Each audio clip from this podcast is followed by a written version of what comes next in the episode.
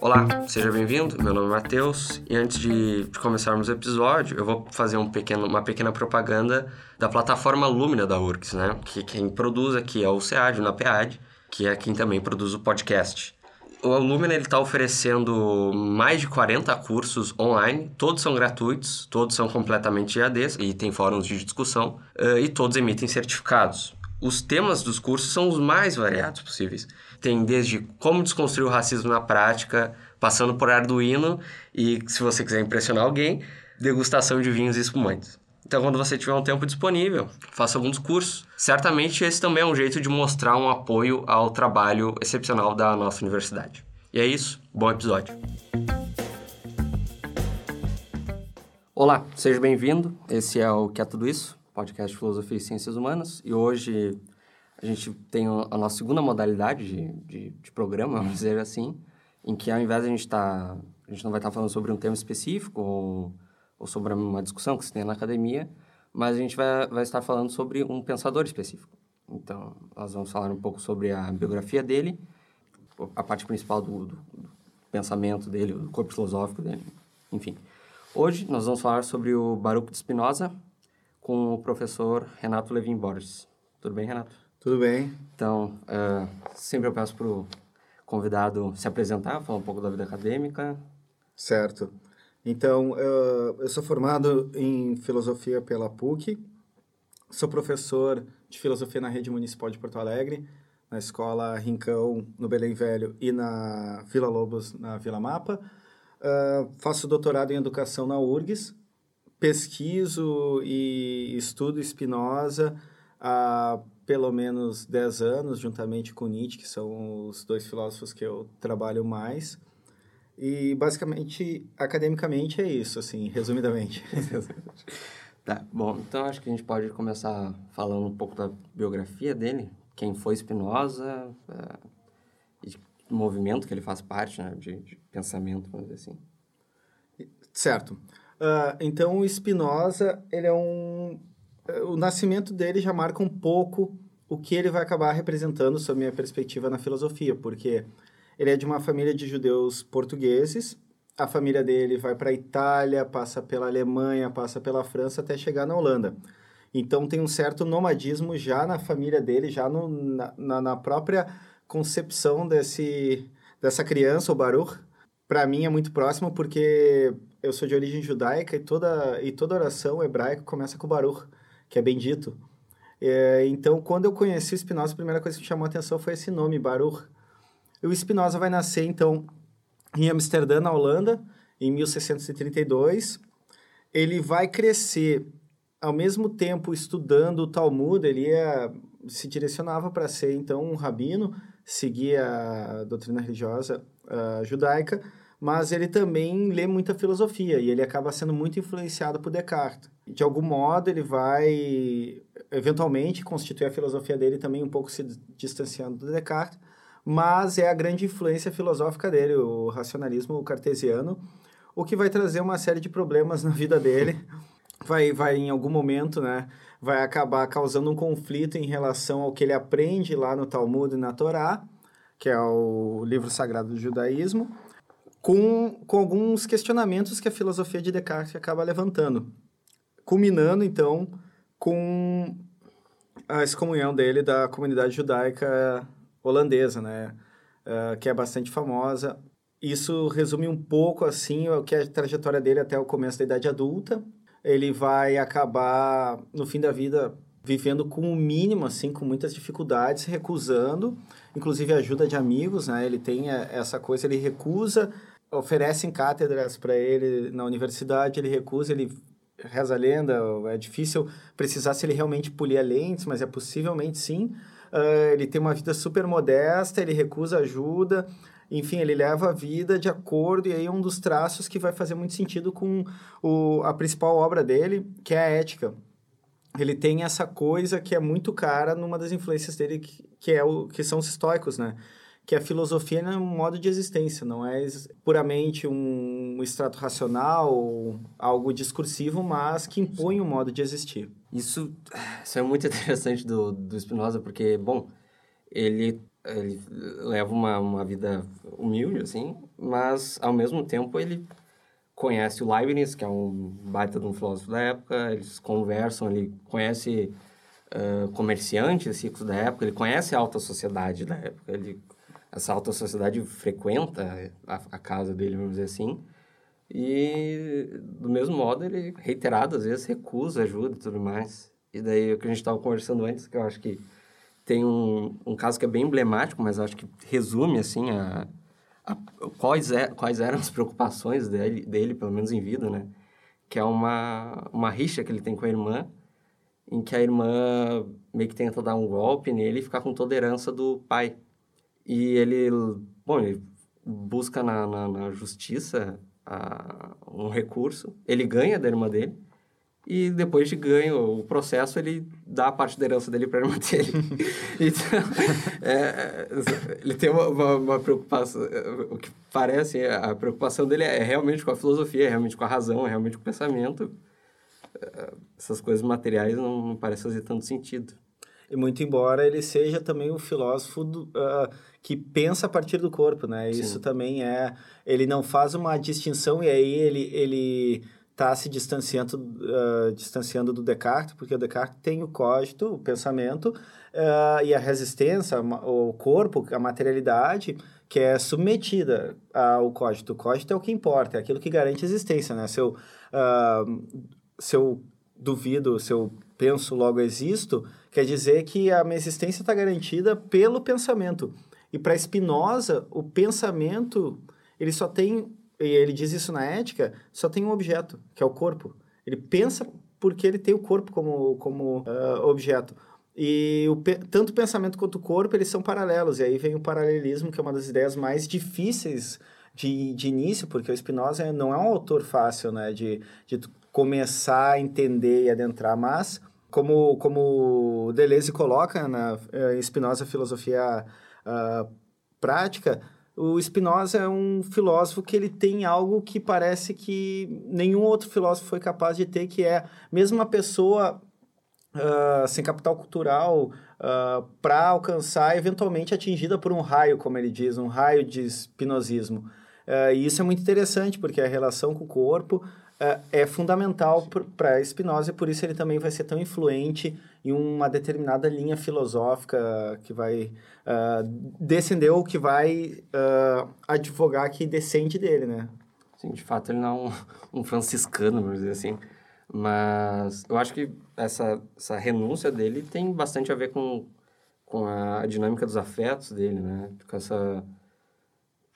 Eu li que tem uma passagem, acho, de uma carta que ele fala basicamente, bom, ter muito não é bom porque tu sempre vai desejar mais, ter pouco também não é, não é bom porque tu não consegue manter a tua saúde, então tu também tem uma, uma preocupação com isso. Então, o bom é ter realmente o suficiente para poder cuidar da tua saúde, te alimentar e ter uma vida básica ali. E era, aparentemente, era o jeito que ele trabalhava, era, era assim, ele trabalhava o suficiente e, e passava o resto do tempo dele lendo, estudando, escrevendo, etc.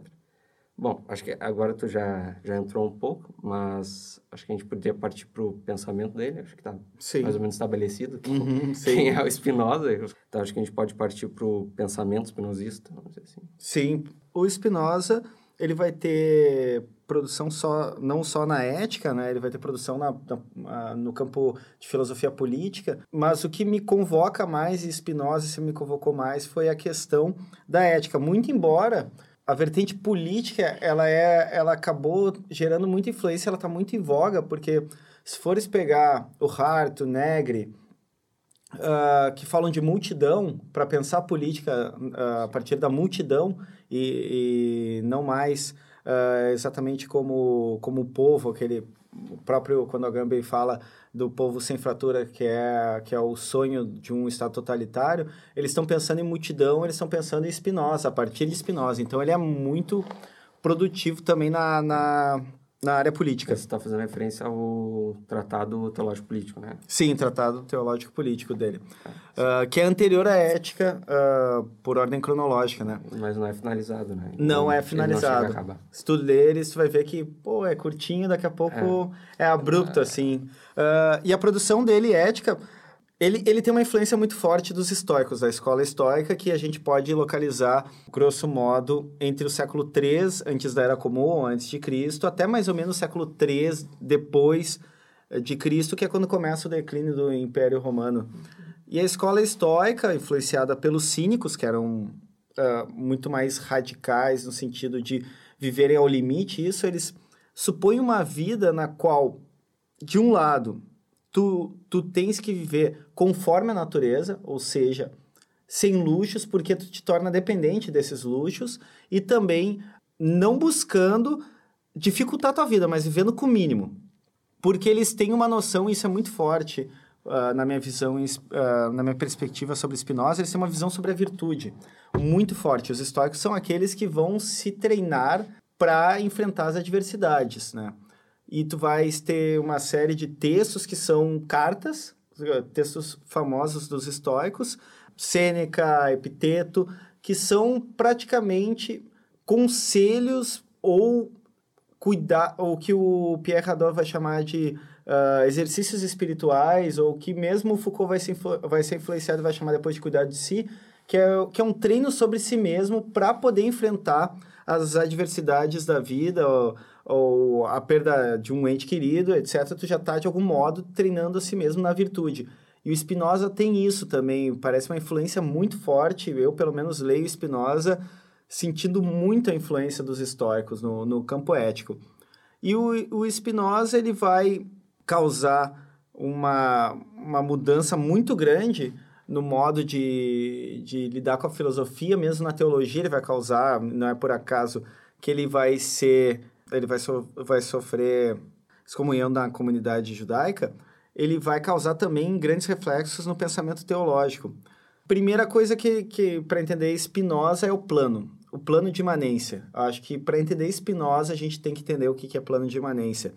A gente vem numa tradição, até ali, até Spinoza, tradição ocidental da transcendência, né? Sim. De ter um plano para além do físico, no qual Platão vai hospedar as ideias, o bem, o bem supremo. Daqui a pouco, na, na Baixa Idade Média, o Deus cristão que criou tudo, influenciado pela, pelo Deus aristotélico, ele, ele se coloca fora desse plano. Então, ele não tem, não tem relação a categorias, a entes, a seres que existem num plano que não esse.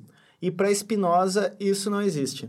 A imanência é a constituição da ideia que gera corpo e o corpo que gera ideia ao mesmo tempo de modo paralelo. Não é que um é causa do outro, mas ocorre de modo paralelo. E eu uso sempre uma metáfora para explicar para os meus alunos de ensino fundamental quando eu chego na imanência, que talvez seja um pouco moralmente errada, mas para Spinoza não teria problema, que é a masturbação. A masturbação não deixa de ser uma, uh, o plano da imanência, porque tem a ideia que ao mesmo tempo gera um afeto no corpo, o afeto do corpo está ligado a uma ideia, então, a imanência, a masturbação para mim é o exemplo mais fácil e claro sobre a imanência. Assim. Até hoje, eu acho que não teve uma pessoa quando eu usei imanência como masturbação que não tenha compreendido a, a ideia.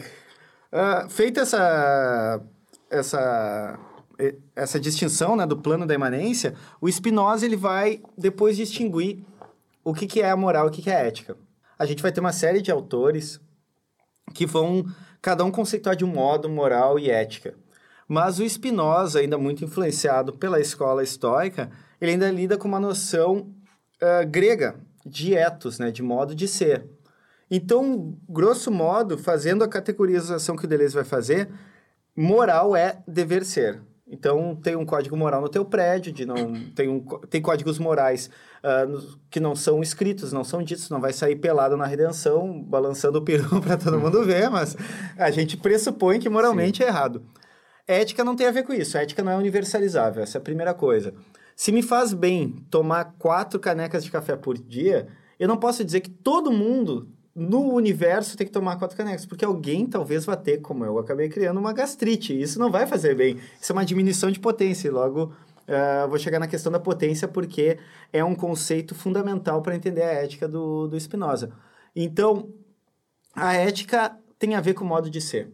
E quando ele está uh, ah, falando dessa distinção moral e ética, ele vai acabar esbarrando num problema que, uh, numa, num conceito cristão que vai causar muitos problemas para ele, que é a, noção de liberdade, a, a noção de livre-arbítrio. E isso vai ser uma grande questão para ele e vai causar uma série de problemas para a vida dele, questionar é, esse dispositivo também muito influenciado pelos gregos que eles não tinham essa noção de liberdade livre-arbítrio como vai ser posto pela, pela, pelo cristianismo. Até essa uma, uma, uma trivia da, da, da biografia dele, mas que talvez, eu li, que é um autor falando que talvez ele não sofresse um anátema se a, só pela comunidade judia, por si, que talvez a, as ideias dele nem fossem tão contraditórias assim, em relação a, ao judaísmo. A questão é que o, na Holanda, a, eles foram muito bem aceitos pelos católicos. E as ideias dele eram muito contrárias às dos católicos. Sim. Então ele mais sofre o anátema por uma questão política do, do a excomunhão, por uma questão política deles querendo, ó, oh, veja bem, não, não, tem nada a ver com a Sim. gente. Principalmente por essa ideia de imanência, eu acho, pela ideia do, do, da, da liberdade, né? Que o, o Spinoza vai negar a, a liberdade como a gente entende. Mas eu acho que a gente podia voltar um pouco na, na, na, na questão da, da imanência.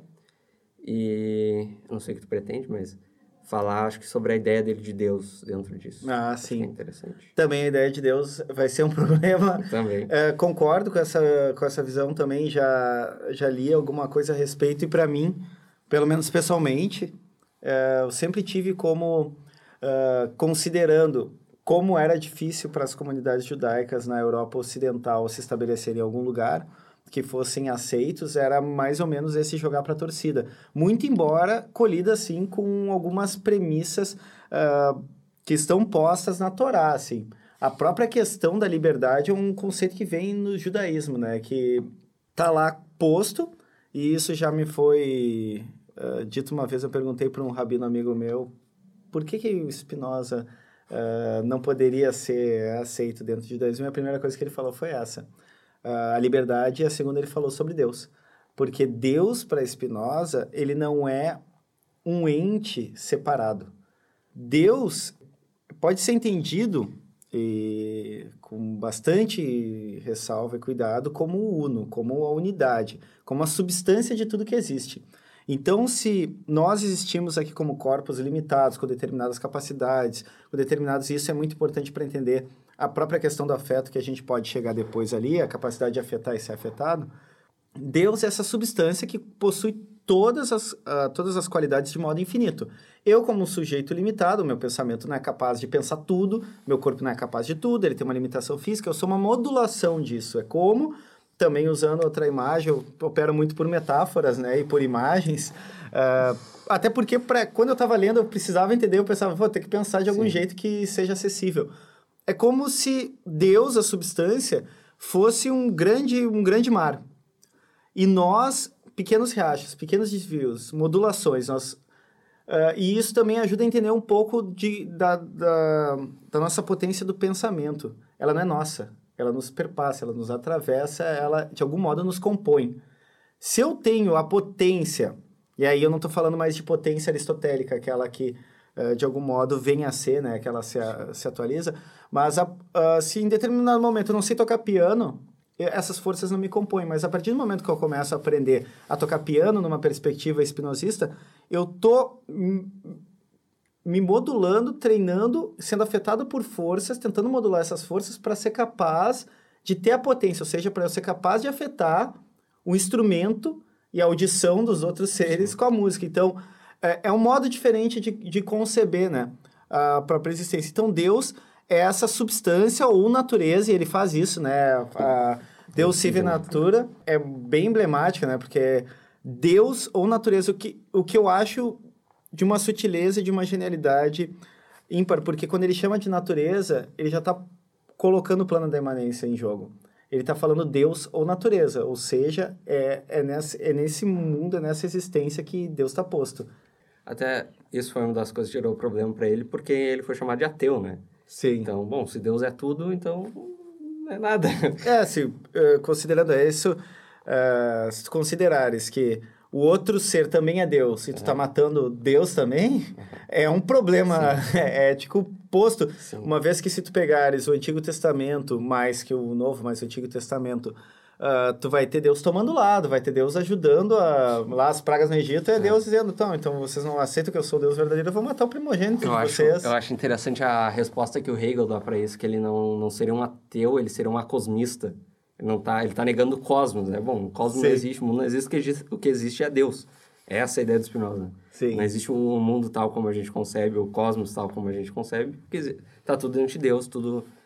Não, não seria nem dentro, mas tudo são modulaçõezinhas de Deus, são pequenas coisinhas ali. Isso faz ruir também toda uma, toda uma estrutura sistemática da religião uh, monoteísta, porque tu, tu tens que, que orar, tu tens que pedir Bom, mas Deus não é um ente que está lá fora e pensa, vou te conceder isso ou não vou. Ele não pode, não toma parte. Ele não toma parte porque ele é tudo que existe.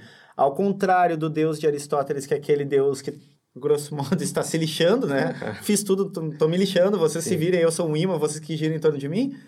O Deus de Spinoza, ele não está lá fora para conceder coisa que ele ataca a superstição. Isso também Sim, é um dos motivos, né? milagres, né? Vai dizer, por que, que, que Deus, nós sendo tudo que existe é Deus, que eu vou lá pedir, ah, me dá uma casa, me dá um carro. Pra tá pedindo para quem isso? Sim. E como que, mesmo que existisse esse ente assim, que ele começa questionando por aí, né? Se Deus é bondade, se Deus não toma lado, se Deus é justiça, como é que eu vou pedir uma coisa e Deus dá para mim e não dá para ti o negócio? Qual, qual o sentido disso? Então Deus Sim. quer, quer, de algum modo, ser bajulado, enfim, não faz. Ele começa nessa via questionando é. para chegar nessa ideia de Deus como natureza, né? Até, bom, o milagre, por exemplo, não, não poderia existir em qualquer situação, porque seria Deus quebrando a, as próprias leis. Sim. Não, não, faria sentido, seria, seria contraditório em certo sentido, porque Bom, ele cria e ele descria ou, ou dá um outro jeito, né? enfim. É, e aí tu, se tu aceitasse que Deus quebra a própria regra dele, não é por um problema de potência. Se Deus é onipotente, ele é capaz. Sim. Mas é um problema da concepção. Se Deus é perfeito e ele cria tudo do melhor modo possível, né, na sua máxima potência, ele não ele fez algo com defeito ou algo com que deu algum problema, ele vai ter que arrumar. Então tem, algum, tem uma série de questões, né, que Sim. seriam postas e que seriam muito talvez incontornáveis, né, em relação à concepção de Deus. Mas uma coisa que uh, eu chamo atenção para a ética que começa pela sessão sobre Deus. Uh, eu tenho uma posição muito próxima do Deleuze, que a ética fala de Deus, mas não tem Deus. Mesmo eu, eu li isso me identificando como um, um ignóstico, para mim, pouco importa se Deus existe ou não, a menos que isso implique uma mudança de relação ética com o outro. Eu li isso sem nenhum, nenhum gosto ou apreço pela palavra Deus e não me incomodei. Porque, no fundo, se tu compreenderes, é a substância ou a natureza e tudo é formado por isso. É, é um Deus tão diferente que, que nesse Deus é, é eu sou capaz de, de acreditar. É. Não, é, é, um Deus mais... Não digo palatável, mas é, é, é quase um Deus racional, assim, vamos dizer. E é um Deus das forças, né? Assim, de, de relações. É quase o Deus que o Nietzsche estava pedindo lá, o que saiba dançar. é quase esse aí. Acho que a gente pode. Outro. Estava falando de potência. Uhum. Acho que é um tópico que vale entrar também agora. Então a gente pode pode passar para essa. Com, seguindo um pouco a, até a lógica da ética do Spinoza, uhum. ele começa por Deus, ele começa pela unidade de Deus, pela onipotência, e como nós somos modulações, tudo que existe são modulações. E aí o, a, a, o grande lance do, do Spinoza, para mim, é a questão do afetar e ser afetado. Para ele, eu estava até hoje mesmo relendo o, o, sexto capítulo da Spinoza, Filosofia Prática do Deleuze, e uma hora ele fala, bom, para para Spinoza, tu não define um ser pela sua forma, assim, ó, o cavalo tem quatro, quatro patas, etc. Tu não define ele pela sua forma, mas define ele pelos afetos, ou seja, a capacidade de afetar esse afetado. Vai dizer, bom, um, um cavalo de corrida tem menos é menos próximo de um cavalo da, uh, de fazenda do que esse cavalo de fazenda é de um boi. Porque os afetos, a capacidade de afetar esse afetado desse cavalo na fazenda é muito mais próxima de um boi do que de um cavalo de corrida ali no, joga ali no bairro do Cristal, assim.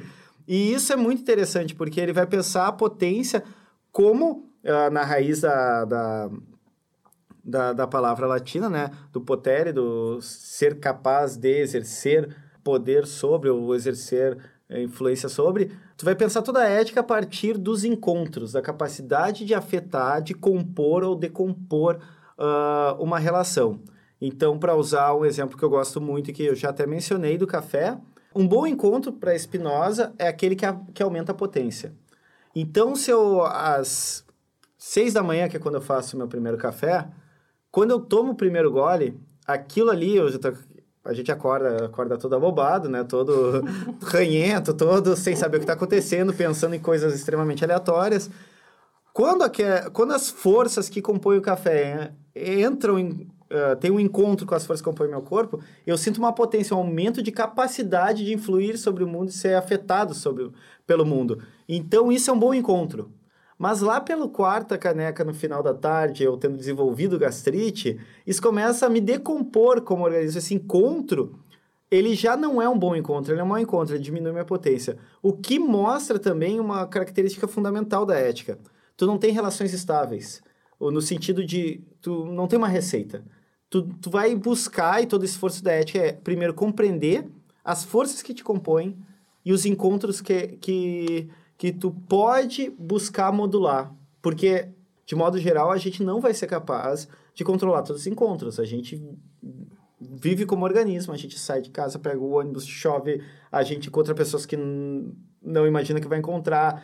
Teu organismo pode, pode ser decomposto por uma doença, etc.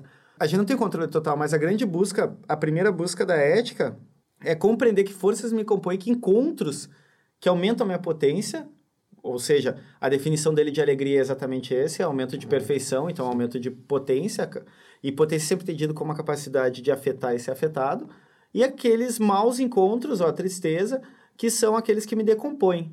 Então, nesse sentido, retomando lá a distinção que ele pega dos gregos entre moral e ética, não tem como ser universalizável, não tem como dizer todo mundo deve beber, sei lá, 10 copos de água por dia. A ciência ela pode lidar com fatores mais estáveis, mas ainda assim haverá casos uh, de organismos que se decomporão se tomarem 10 copos de água por dia. Assim. Então a ética ela tem a ver também com essa. Uh, a própria noção de essência espinosa é muito. Me, uh, mexeu muito comigo. Porque quando tu vês na história da filosofia ocidental, tu vai ter a essência da. Em, até praticamente uma caixa preta. Ela é uma, é uma coisa, assim, um átomo que tá lá e que se tu, se tu tirar a coisa deixa de ser o que é, mas se tá lá a coisa é ela mesma, né? Ela é um núcleo duro. A essência de Spinoza, ela só é pensar, ela só é pensável num determinado momento que, é, que ela é considerada se eu tenho a potência determinado uh, de tocar um instrumento musical, ele compõe minha essência, mas se eu paro de tocar, esqueço, etc., no, com o tempo eu não toco mais, aquilo não é mais minha essência, aquilo não me compõe, aquelas forças não me compõem mais. É o, o conatus, né? Ah, sim, o, é, que é o conceito central, né, que é o perseverar no ser. Uh, Spinoza vai colocar na ética que tudo, tudo que existe busca perseverar no ser, ou seja, continuar existindo. Mas isso não, não, não significa buscar um grau zero, né? Ou seja, sobreviver, subsistir.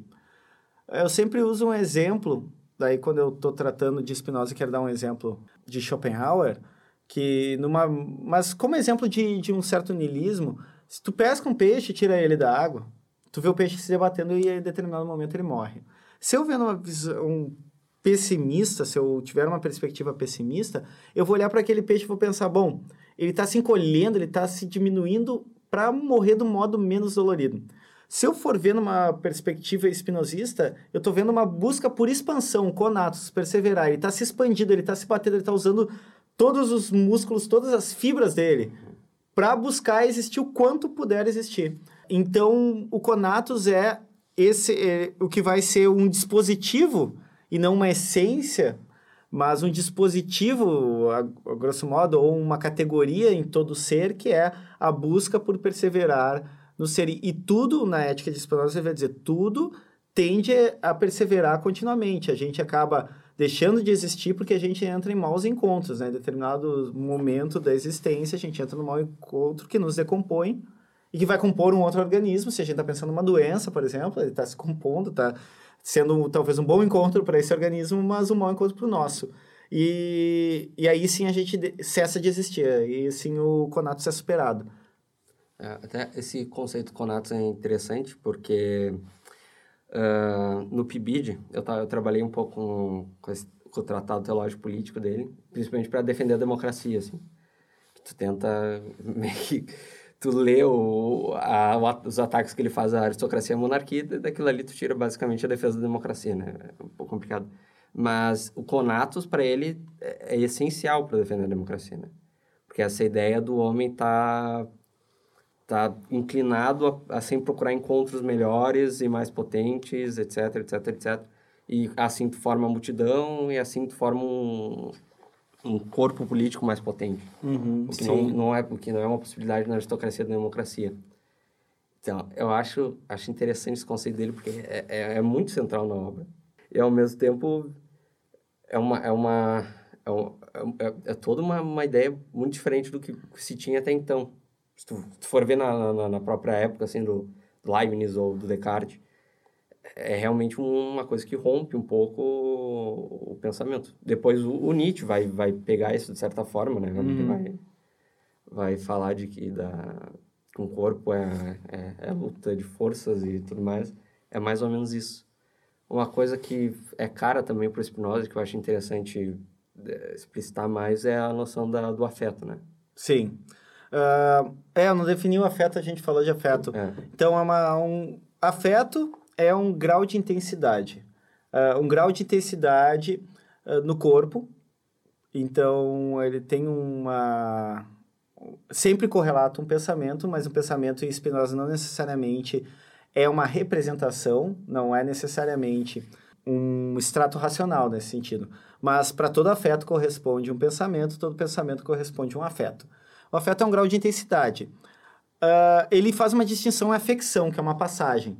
O afeto, na verdade, ele é um recorte de determinado momento que, no fundo, a gente está no, naquilo que é, é, vai ser compreendido por uh, Spinoza, depois fica famoso uh, com outras filosofias, que é a noção de devir, né?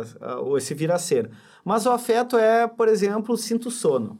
Sinto sono é um afeto que eu sinto uh, de modo uh, corpóreo, um grau de intensidade, que eu tenho uma palavra, uma noção, uma representação correlata a isso para dizer, bom, eu sinto sono. Mas se eu for pensar daqui 20 segundos, não é o mesmo sono. Se eu for parar para analisar, mas ainda posso nomear como, como sono. A afecção é exatamente essa passagem. A gente está em contínua passagem, porque nós estamos, se formos pensar nosso, co nosso corpo uh, de modo microscópico, são encontros. São encontros acontecendo o tempo todo. É uma célula que engloba a outra, que aumenta a sua potência, que acaba acabando com conatos da outra, e que acaba, enfim, uma série de relações.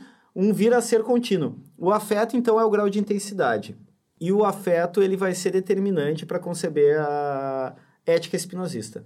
Porque é a, a, partir dos afetos que são gerados pelos encontros, e nós estamos em encontros o tempo todo. Encontro não é só quando marca um date, assim, vai encontrar alguém lá, alguma coisa assim. Encontro é, eu tô respirando, eu tô tendo um certo encontro com, com o ar, uh, eu tô tendo encontro com a, com a materialidade das coisas, tô tendo encontro com pessoas, com palavras, com sons. Enfim, nós estamos imersos em encontros, assim. E uma das coisas que, que é importante na ética é a questão do afeto como, como dispositivo central para poder avaliar o que, que são bons encontros. Enquanto eu não consigo compreender que afetos os encontros causam, que, é que ele vai chamar de ideia adequada, ideia adequada nada mais é tu conseguir conceber claramente causa e efeito, assim, tu conseguir uh, relacionar, né? Uh, quando ele vai falar do conhecimento na própria ética, vai dizer, bom, uma ideia inadequada é aquela que eu não tenho muita noção por que que causou, o que que causa. Quando ele vai falar o que é opinião, né? É, é um conhecimento mutilado, é o primeiro degrau do conhecimento, é exatamente por isso, porque a opinião ela não consegue conectar claramente causa e efeito, é um, uma espécie de recorte de algum determinado, bom, isso me afeta de tal jeito. Isso também, tu falaste da política, eu acho muito potente Spinoza para pensar política por isso. Ele concebe uh, a, própria questão, a própria questão política também como um, como um desdobramento de como as coisas nos afetam, né? Uh, quando Spinoza fala de multidão, ele fala um corpo. Um corpo não é um corpo físico uh, de uma pessoa especificamente. Muitas pessoas compõem um corpo. Lá no Tratados Sim. Políticos ele coloca isso. Quando ele fala da multidão, uh, ele está falando disso. Eh, eu lembro muito da... Se eu não me engano, era é o Lazarato que fala disso que fala, bom, tem um tipo de reivindicação que é a, é a reivindicação do, do ressentido. Ah, me falta tal coisa, me falta tal coisa. Outra coisa é o desejo da multidão. A multidão que demanda, então, com todas as diferenças que possui entre si, mas que demanda, bom, a gente merece ter uma vida mais potente, a gente merece uma vida com mais dignidade, com mais direito, etc. A multidão demanda, como um corpo. Ela não está preocupada com o seu, seu pequeno prazer, sua pequena vantagem, mas pensa. E quando ela reivindica para um grupo minoritário que seja, ela pensa isso como potência de corpo, como potência de multidão.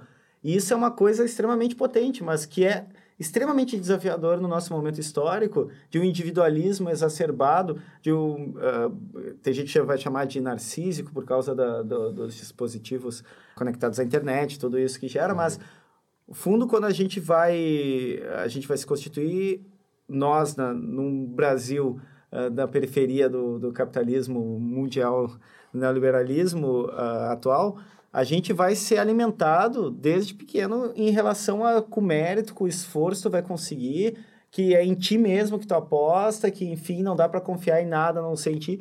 E Spinoza seria uma reviravolta absoluta nesse modo de conceber. E aí sim, aí não teria outro modo senão a democracia em alguma dessas formas. Até penso que Spinoza uh, propõe uma democracia mais radical do que a representativa, né? Sim. Mas é, é, desafiador e é... Se, se eu, eu tomo um pouco isso, a filosofia também é um exercício contra a natureza no sentido de contra o que já está... O que eu já tendo a, a pensar, que é o que o Bergson fala, né? Bom, é, é uma violência. É, mas é uma violência que me faz modular outros modos de existir, né? Sim. Então, quando ele fez, bom, talvez seja a hora mesmo de pegar o Spinoza e pensar porque exatamente parece não aplicável e parece impossível Bom, é nesse momento que ele se faz necessário, né? A própria noção de encontro dele, porque, bom, se um corpo composto por muitos corpos, né, toda essa noção de encontro, eh, me parece que contra o Descartes, por exemplo, ou contra o individualismo exacerbado, para Spinoza, bom, eu dependo do outro, né? Sim. Eu não posso que nem voltando ao Pibit, mas mal eu usei assim uma metáfora de que, bom, imagina um homem pelado, solto numa floresta, o que ele vai conseguir fazer? Ele vai estar ali sozinho, ele é pouco potente, ele não vai conseguir fazer nada. Agora imagina que ele encontra uma, um outro indivíduo também na mesma situação. De repente um consegue fazer fogo, outro consegue caçar, daí encontra mais um, mais um, mais um, daqui a pouco eles constroem um forte, Sim. Qualquer coisa desse gênero. Uh, e daí foi essa a metáfora que eu usei para dizer que, bom, para o Spinoza, a gente depende desses encontros, né?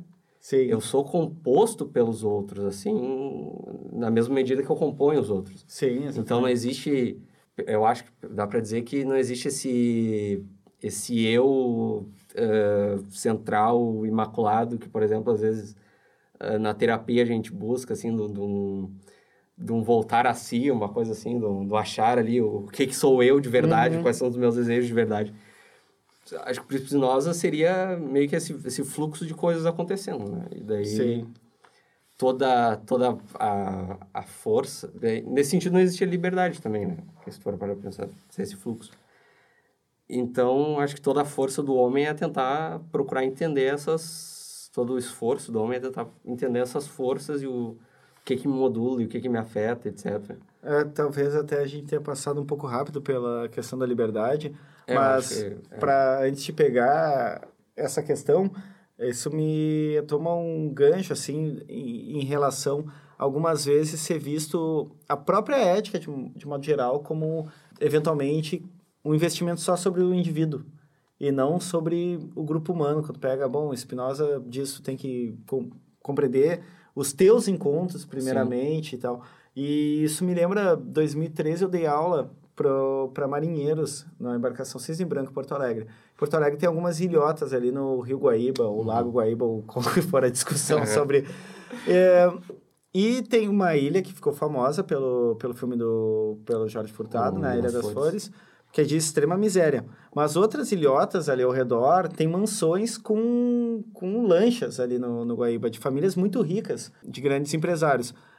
E ali, essas residências, elas normalmente ou estão isoladas nessas pequenas ilhotas, ou elas estão extremamente escondidas, cheias de muros e de seguranças, etc. É a própria, a própria questão posta pelo Spinoza, né? Se a ética, ela some a minha vitória pessoal, entre aspas, material, ela é individualismo, ela não significa propriamente ética para Spinoza. Ética tem a ver com, com estar necessariamente em encontros. Tu não pode te constituir à parte. Tu te constitui nos encontros e tu constitui os outros, como tu disseste. Sim, isso, desculpe te interromper, mas eu acho que contra, acho, esse, pare, falou de parecer individual, eu acho que for, uh, que não é o caso, né, tava defendendo, mas, bom, tu tem se, se tu tem essa noção, então tu tem consequências muito piores, não piores, mas consequências mais radicais para o dia a dia, vamos dizer assim. Então, sei lá, uh, brigar com alguém não é só brigar com alguém, tu tá gerando um encontro ali que é, é uma, ou uma violência, enfim, que não é uma violência só para com o outro, né? Uhum. É uma violência para comigo também e para, pelo, pelo encontro que eu estou gerando. Sim. Então, acho que é, é, mais radical nesse sentido, assim, que nunca é só para o outro, nunca sim, é eu com sim. o outro, não, não tem essa relação eu com eu eu para o outro, é eu com o outro, né? Sim, e por outro lado, uh, por que, que começa a ética com o próprio sujeito? Primeiro, porque é esse sujeito que está entrando em contato com sim. esse indivíduo está uh, entrando em contato com a obra e está buscando modular um outro modo de existir, mas Sim. eu sempre uso exemplo do... Não é uma abnegação ou a não consideração dos meus desejos e das minhas vontades, uh, uma negação desses desejos em prol de uma coletividade. Não é nesse sentido. Eu uso exemplo de, bom, se eu quero que meus alunos e minhas alunas sejam pessoas uh, mais críticas, mais bem preparadas para o mundo, eu vou fazer um trabalho sobre mim que é estudar. Eu vou fazer isso. Eu tenho vontade disso. Eu estudo. Eu estou trabalhando sobre mim. Mas uma visão ética espinosista, o que, que eu estou fazendo? Eu estou modulando força, estou sendo mais afetado pelas coisas para poder afetar mais, com mais potência. Se chegar lá sem nenhum preparo, a minha potência de afetar essas, essas vidas é muito menor do que se eu tiver esse trabalho continuado sobre mim mesmo. Então, a, a ética, ela não é não, não pode ser entendida como uma abnegação, mas sim como uma composição. E é sempre, e aí uma das coisas que o Deleuze fala, criticando a visão de Hegel sobre Spinoza, que eu acho maravilhosa, é que o Hegel criticou que o Spinoza não sabia o valor do negativo, que para a filosofia hegeliana é fundamental, né? E aí o Deleuze vai dizer, bom, esse é o maior elogio que alguém poderia ter feito a Spinoza. Porque em Spinoza se compõe pela positividade no, no sentido de da afirmação de algo, da postulação de algo, nunca é retirando. Tu nunca uhum. pensa tirando aquele discurso assim, ah, então, uh, se tu se importa com questões sociais, por que, que tu não doa a tua TV? Por que, que tu não. Não é essa questão, não é chegar no denominador comum, onde todo mundo tá mais ou menos igual, mas numa desgraça generalizada. Sim. A grande questão é a composição, é compor. E multidão e ética para Spinoza tem a ver com encontros, mas encontros que buscam esses bons encontros, né? Uh, desculpe a redundância, que compõem. Uh, bom, acho que a gente podia abordar um pouco a questão do, conheci do conhecimento para Spinoza, que acho uhum. que é bem uhum. interessante, e daí acho que isso também implica a noção de liberdade nele, né? De Sim. certa forma. Uh, acho que vou rapidamente falar da liberdade, daí a gente vai para o conhecimento tá. como preâmbulo, porque Uh, a coisa que acaba impactando muito Nietzsche em Spinoza, uma das coisas é, bom, ele nega a liberdade. Mas que liberdade ele está negando? A liberdade que é aquela que vai colocar a dívida infinita, daí usando a expressão de Nietzsche, que é a responsabilização. Como eu poderia tornar os indivíduos sujeitos, né, sujeitados uh, a uma moral se eles não se sentirem devedores. Mas para eles se sentirem devedores, eles têm que sentir que eles poderiam ter feito diferente e eles erraram. Então, a liberdade, Spinoza vai dizer, a liberdade é uma trapaça, é uma concepção de trapaça. E aí, é, é um, ainda hoje é muito chocante falar nisso, negar esse livre-arbítrio, mas eu sempre digo, se eu ver alguém te dar um tapa na tua cara, tu consegue congelar aquele momento e pensar, bom, eu, eu dou um tapa nesse cara, ou eu vou, sei lá, eu vou conversar, na hora tu reage porque tu é afetado e tu tem uma resposta que é afetiva também, não porque tu vai dar um abraço, mas sim porque forças te compõem um grau de intensidade que pode ser de ódio. Eu sim. suponho que eu teria ódio. Que vou, vou responder, tu não, tu não consegue se destacar, mas o que, que a livre-arbítrio vai dizer? Não, tu poderia ter feito diferente. O que o Spinoza está dizendo, não. Se tu conhece, e aí a gente vai entrar no conhecimento, se conhece claramente as causas, tu conhece o encontro que ele gera, sempre que eu bater um carro a 40 km por hora num, numa parede, ele sempre vai amassar e sempre vai quebrar um pouco da parede, eu não posso pressupor que vai acontecer algo diferente. Eu conheço, eu tenho uma ideia adequada, eu conheço as causas e os, e os efeitos. A noção de liberdade, que vem do judaísmo e fica exacerbada no cristianismo, é eu poderia ter quase que congelado, ou seja, eu pressuponho que o meu pensamento, minha racionalidade, meu espírito, como eu for chamar, ele é capaz de se destacar do corpo, porque o corpo é afetivo, ele que tem um grau de intensidade, ele que sente o ódio. E eu poderia escolher diferente.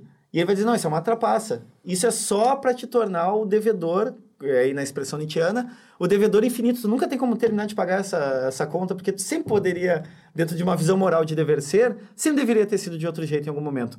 E aí, indo para o conhecimento. Desculpe.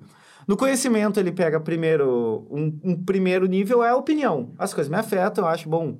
É, é errado... É errado homem beijar homem, porque isso me afeta de um modo que, mesmo não representando, e aí lembrando que o pensamento nem sempre é representacional, isso de algum modo coloca uma pulga atrás da minha orelha sobre o meu desejo, né? E aí eu não posso lidar com isso, então eu rejeito com violência. E aí, quando lembra, bom, Spinoza não tinha recurso à psicologia, à psicanálise, Sim. mas ele estava muito certeiro, assim. É. Então, o conhecimento, ele é um... O conhecimento da opinião, ele é um conhecimento mutilado, falta uma parte nele. Sim. Ele não conhece a causa claramente, ele não consegue fazer a relação entre causa e, e efeito. Já o, o conhecimento mesmo, aquele que a gente vai tomar hoje em dia pelo conhecimento científico, uh, uh, lato senso, assim, né? Sim. É aquele que, bom, se eu botar açúcar na água, ele vai dissolver. Então, eu consigo entender a causa. Tem os componentes químicos que fazem com que determinado encontro, é um encontro, pensando espinosistamente, essas forças de, da água acabam decompondo e se compondo depois como uma solução adocicada. Aí eu tenho uma ideia adequada. Eu entendo causa, eu entendo o efeito. E o último nível, ele vai e vai chegar na liberdade, ele vai chamar de beatitude ou de algo próximo da intuição, né? O conhecimento uhum. intuitivo. Que é aquele nível de conhecimento que ele já não passa pelo representacional, mas é uma compreensão que as coisas ocorrem de modo necessário, que não é fatalismo.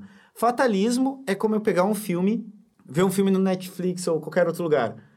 Tu pode ver 920 vezes, se não for aquele filme péssimo lá do Black Mirror, que tu vai mudando o fim e tu nunca sabe quando é o fim tu não vai conseguir mudar nada. Tu pode ver rápido, põe na velocidade 5, tudo fica igual, fatalismo. Já tem uma história. E aí é uma das coisas que ele ataca na noção de Deus, que é teleologia, né? Tudo tem uma finalidade. Ne, na, na visão espinosista, o conhecimento intuitivo é aquele que as coisas não, uma vez que tenham ocorrido, não poderiam ter ocorrido de outro modo. Não quer dizer que tem uma missão, que tem um fim que vai chegar lá num determinado ponto e vai se justificar. Ou como algumas, uh, algumas tipos de religiosidade pressupõem, bom, eu tenho uma missão, eu tenho um karma, eu tenho etc. Eu vou chegar em tal ponto e, bom, cumprir. Para Spinoza não é isso. Mas tudo que acontece, aconteceu de modo necessário. E, é, e esse conhecimento que já não passa mais pelo racional, que transitou né, pelo racional, fez esse caminho, é a beatitude, é, é o conhecimento intuitivo. Chegar mais perto do, do amor infinito de Deus, que ele fala, né? Quando ele, é, ele, ele lembra muito, e aí fazendo a ponte entre os estoicos e Nietzsche, a questão do amor fati, o querer para trás. Porque os estoicos já tinham compreendido que quando a gente, por exemplo, comete um erro e se ressente poderia ter sido diferente, a gente não consegue mover essa pedra do passado, mas isso, de algum modo, acaba despotencializando nossa vida. Então, quando os estoicos eh, postulam amor fati, amor ao fato, é eu amo as coisas como acontece do modo que acontece. Elas aconteceram, o Spinoza vai falar, de outro modo, o que aconteceu acontece de modo necessário, que Nietzsche vai dizer, o querer mais difícil é o querer para trás. É olhar para trás e dizer, eu queria que fosse assim. Com todos os erros, todos os defeitos, com todos os sofrimentos. Então, a beatitude, como tu bem tinha já mencionado, ela vai colocar a questão da liberdade. Bom, você não poderia ter feito diferente? Eu não olho para trás e penso, ah, poderia ter sido diferente.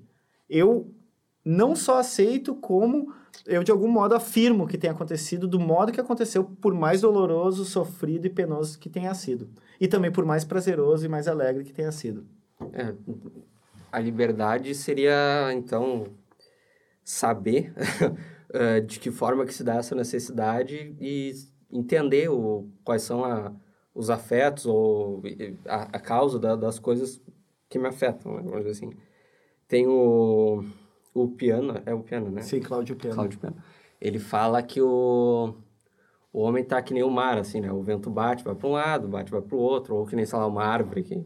Hum. Sei lá, nessa situação seria, talvez, a liberdade de uma árvore, vamos dizer assim, seria ter noção de onde que esse vento vem, bate nela e, e talvez se preparar de alguma forma, crispar as folhas, sei Sei. lá seria se preparar para o inevitável, né? Que, que vai ao encontro da, da questão histórica que estava falando, né? De, é. de, sempre se, se preparar para alguma coisa, se treinar, vamos dizer assim. Sim, mas não com vistas ao que vai acontecer de ruim. Isso é muito interessante. É. Porque lá na ética, eu sempre lembro, isso aí foi uma, uma epifania para mim. Logo quando, quando Nietzsche sai da Basileia, ele está mal de saúde, ele vai viajar para o sul da Itália ali para Sorrento, que é ali perto de Nápoles. E aí ele, ele tem no caderno anotado uma, uma, uma frase da Ética de Spinoza que diz o sábio não pensa em nada menos, uh, não pensa, a grosso modo, não pensa na morte. A última coisa que o sábio pensa é na morte. Então, não, não é uma preparação para a morte como tu vai ver em Heidegger, né? Sim. né? Uh, mas é dando spoiler da ética, ele vai dizer o conhecimento é mais potente dos afetos, porque aí eu sei de cor isso. Ele diz na ética aprender para entender, porque entender é ser livre. Quando eu entendo que as coisas me ocorrem de modo necessário, uh, não poderiam ter acontecido de outro modo, eu sou livre. Eu sou livre do quê? Do ressentimento, de olhar para trás e achar que tinha sido diferente, que eu devo algo, que eu tô errado, que é um, a, depois é uma consciência Nietzsche. uh, eu sou livre porque eu compreendo e porque eu afirmo a existência desse modo, que não quer dizer que eu me conformo. Eu não me conformo. Eu busco os encontros. Sim. Penso assim, bom, então se as coisas ocorrem de modo necessário, eu não tenho que fazer nada. É assim mesmo, assim, o país é uma porcaria, minha vida tá uma merda, eu não vou fazer nada. Bom, o que o Esperança vai dizer, não, tu vai buscar melhores encontros, é para isso que tu tá aí. Tu sabe que tu tá na merda, tu, tu sabe que tá na merda, tu vai, tu vai remar, bater perna, bater braço, porque tu, o teu conato, se eu perseverar, pressupõe que tu prefira melhores encontros do que piores. Sim. Mas isso também não quer dizer que tu vai dizer, bom, não consegui, então deu tudo errado, eu me ressinto disso. Vai dizer, não, eu compreendo. E se eu compreendo, eu sou livre. E essa é, é quase místico isso, né? Essa beatitude espinosista. Deu spoiler bem no final da ética, mas é onde ele chega é isso, o conhecimento é mais potente dos afetos, porque é o que me leva a compreender. E quando eu compreendo, eu sou livre. Eu não sou livre porque eu podia escolher A ou B. Eu sou livre porque eu entendo. Tem mais algum ponto que tu acha que, acho que a gente... Olha, acho que a gente passou por bastante coisa, mas é. acho que dá para dar um panorama bem bom do, do Spinoza. Claro, né? claro. Tá. Bom, a gente sempre encerra com a mesma pergunta, que é, bom, tendo base o que a gente discutiu até agora, né, sobre Spinoza e tudo mais, qual seria a utilidade da filosofia? Uh, ah, para mim, como alguém muito ligado a Spinoza e a ética, para mim a filosofia, a utilidade são duas, na verdade. A primeira, eu vou lá tomar do Deleuze, que é prejudicar a besteira, é prejudicar a, a idiotice, mas em outro âmbito é constituir um modo de existir. A filosofia, e aí eu vou retomar isso, é uma premissa dos cínicos que os, os estoicos de algum modo herdam, que é um discurso que não é acompanhado por um modo de ser, por um modo de agir, ele é simplesmente um ruído sonoro. Ele não tem. Vozes. É aquilo que o Nietzsche vai dizer, eu desconfio de toda palavra que não visse o agir. O agir. É, ou aquilo que o Diógenes, o cínico, vai responder a algumas interpelações, diz que até Sócrates ele respondeu com peido, é exatamente isso. É um flatus vozes, é um, simplesmente um ruído. Então, a filosofia, a utilidade, na minha perspectiva, é poder constituir modos de vida mais potentes, não só para si, mas para sua própria multidão ou comunidade, ou como quiserem chamar. Então acho que a gente pode encerrar por aqui lembrando sempre que dúvidas, críticas ou sugestões, você pode nos contatar pelo que tudo isso gmail.com. E bom, agradecer o Renato por participar. E agora, sempre quando for tomar café, não fala vou tomar café, vou ter um encontro com café. Sim. É isso. Tchau, até a próxima. Os bolsistas que produziram esse episódio foram Douglas Aguiar, Ellen Rosa, Ricardo Lubisco, Gabriel Etur, Gustavo Maluf.